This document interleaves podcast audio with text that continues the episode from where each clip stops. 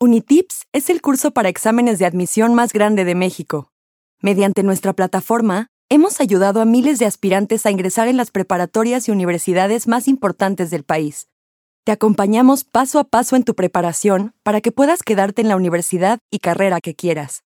Disfruta de la siguiente lección. Lección 9. México contemporáneo. Para concluir con el repaso de los hechos más importantes en la historia de nuestro país, veremos ahora lo que han ocurrido en las últimas décadas y de qué manera han repercutido en la sociedad. Para comenzar, veremos de qué se trató la política de unidad nacional, cómo fue que transicionó hacia la política del desarrollo estabilizador y su importancia para lograr el milagro mexicano. También revisaremos cómo esto se convirtió al final en la política de desarrollo compartido. De igual forma, analizaremos cómo se estableció el neoliberalismo y la globalización en nuestro país. Y por último, haremos un recuento de los presidentes de México de los últimos años y los mayores logros de cada gobierno. La política de unidad nacional. Inició en 1940 tras finalizar el mandato de Lázaro Cárdenas.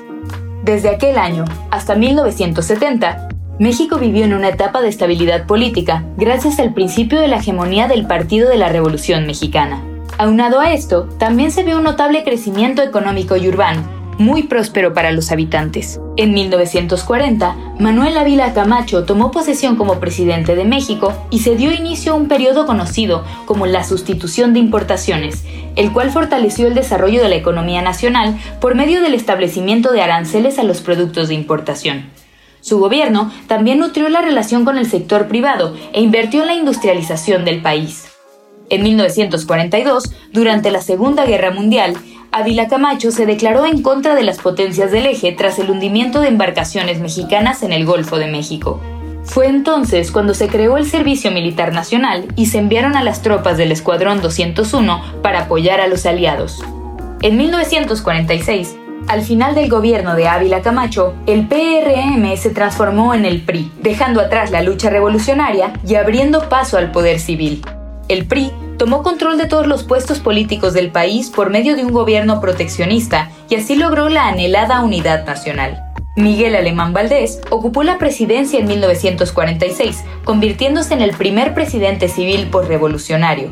Alemán construyó carreteras, puertos y hospitales, logrando favorecer la migración hacia las grandes urbes. Su gobierno impulsó a las empresas privadas por medio de un gasto inflacionario y aumentando la emisión de la moneda, y por lo tanto de la deuda pública, lo cual provocó inestabilidad cambiaria.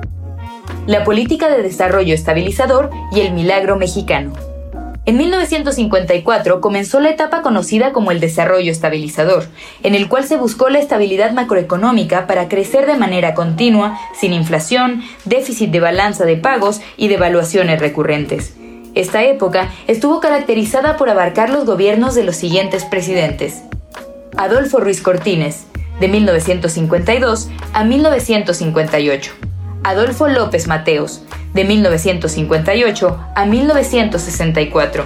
Gustavo Díaz Ordaz, de 1964 a 1970. El desarrollo estabilizador fue exitoso gracias a las siguientes medidas. 1. La decisión de devaluar la moneda a 12.5 pesos por dólar. 2. El impulso de negocios locales sobre sus competidores extranjeros por parte del gobierno proteccionista. 3. El aumento de créditos al sector privado. 4. El desarrollo de infraestructura e inversión pública.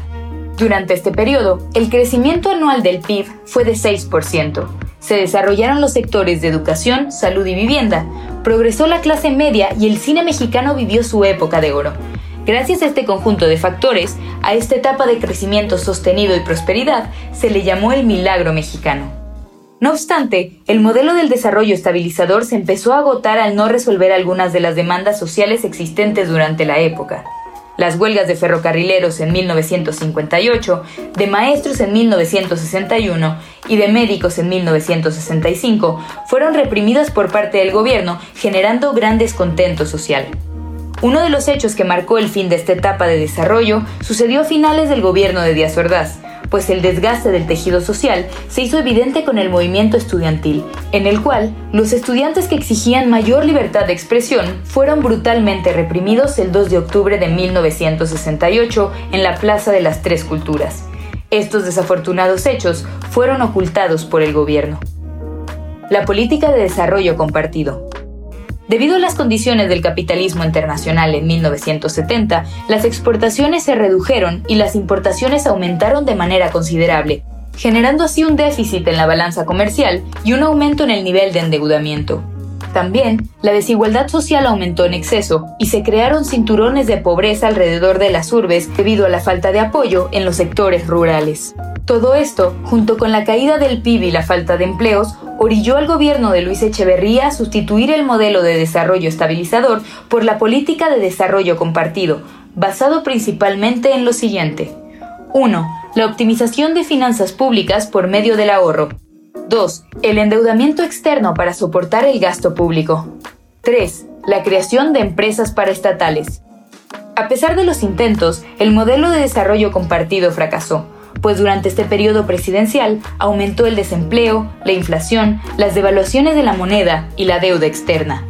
Aunque el gobierno de José Luis Portillo continuó con la misma política del gobierno de Echeverría, también buscó reconciliarse con los sectores políticos y empresariales con el lema La solución somos todos. Su gobierno se benefició de la abundancia petrolera proveniente del descubrimiento de yacimientos como Cantarel, así como de la reducción del abasto de petróleo a Estados Unidos debido a los conflictos internacionales.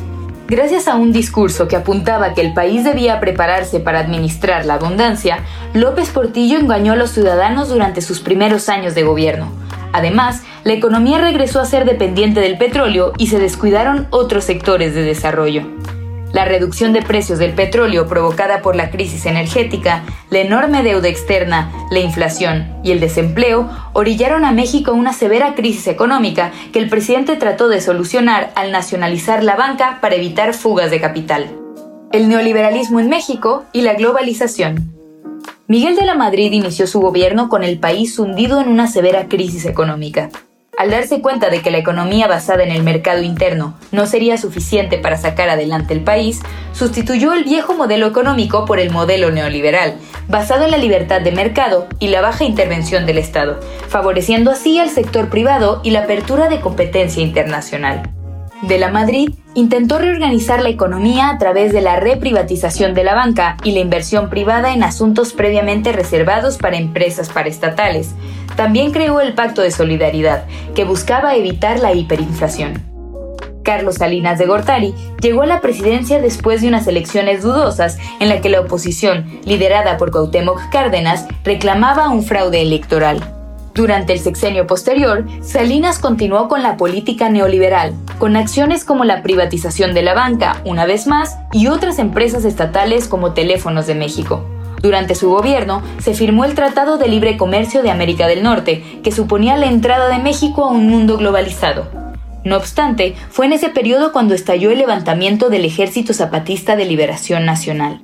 Tras el gobierno de Ernesto Cedillo, México logró la alternancia política después de más de 70 años bajo el régimen del PRI, cuando finalmente Vicente Fox Quesada, candidato del PAN, juró como presidente de México en el año 2000 realiza un mapa conceptual con lo aprendido en esta lección. Responde correctamente las siguientes preguntas. 1. ¿Qué medidas se implementaron en el gobierno de Manuel Ávila Camacho con la Segunda Guerra Mundial? 2. ¿Quién fue el primer presidente civil postrevolucionario de México? 3. ¿Cuál es la diferencia entre la política de desarrollo estabilizador y la de desarrollo compartido? 4. ¿En qué consistió el milagro mexicano? 5. ¿En qué periodo presidencial se implementó el modelo económico neoliberal? 6. ¿Cuáles fueron los sucesos más importantes en el gobierno de Carlos Salinas de Gortari?